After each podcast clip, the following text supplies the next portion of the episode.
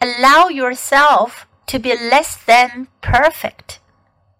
You might give yourself a hard time over things you don't enjoy, such as being in a crowd or knowing the right thing to say. Allow yourself to be less than perfect. Don't beat yourself up about your failings. Instead, accept that these are not areas of strength for you. Avoid them if you can, and if you can't, just observe what is going on around and within you. Let your inner coach come on side, reassuring you that it won't last much longer and you are coping well, given how difficult this is for you.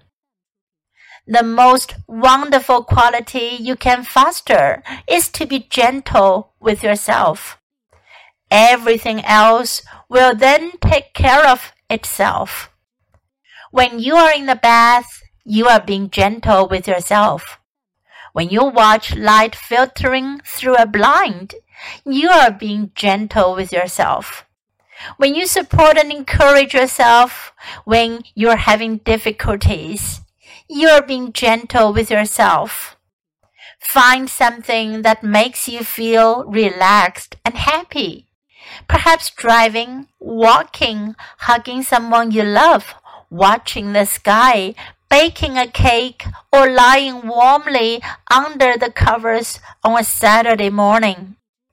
Next time you do this thing, really listen to your internal reactions. I want to encourage you to take that sense of your own space with you wherever you go. It's fully portable. If you lose the feeling, make sure you step back and recharge it when you can. You might give yourself a hard time over things you don't enjoy, such as being in a crowd or knowing the right thing to say. Allow yourself to be less than perfect. Don't beat yourself up about your failings. Instead, accept that these are not areas of strength for you.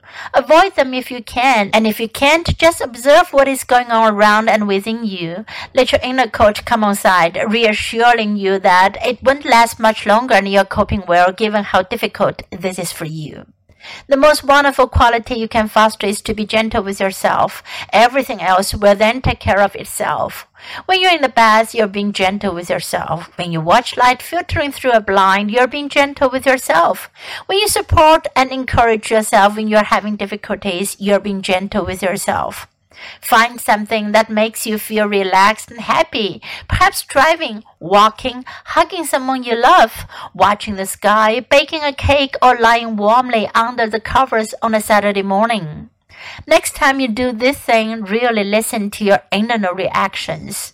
I want to encourage you to take that sense of your own space with you wherever you go. It's fully portable. If you lose the feeling, make sure you step back and recharge it when you can.